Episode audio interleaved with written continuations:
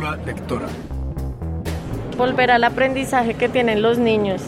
Historias cortas, imágenes, ilustraciones y textos cortos.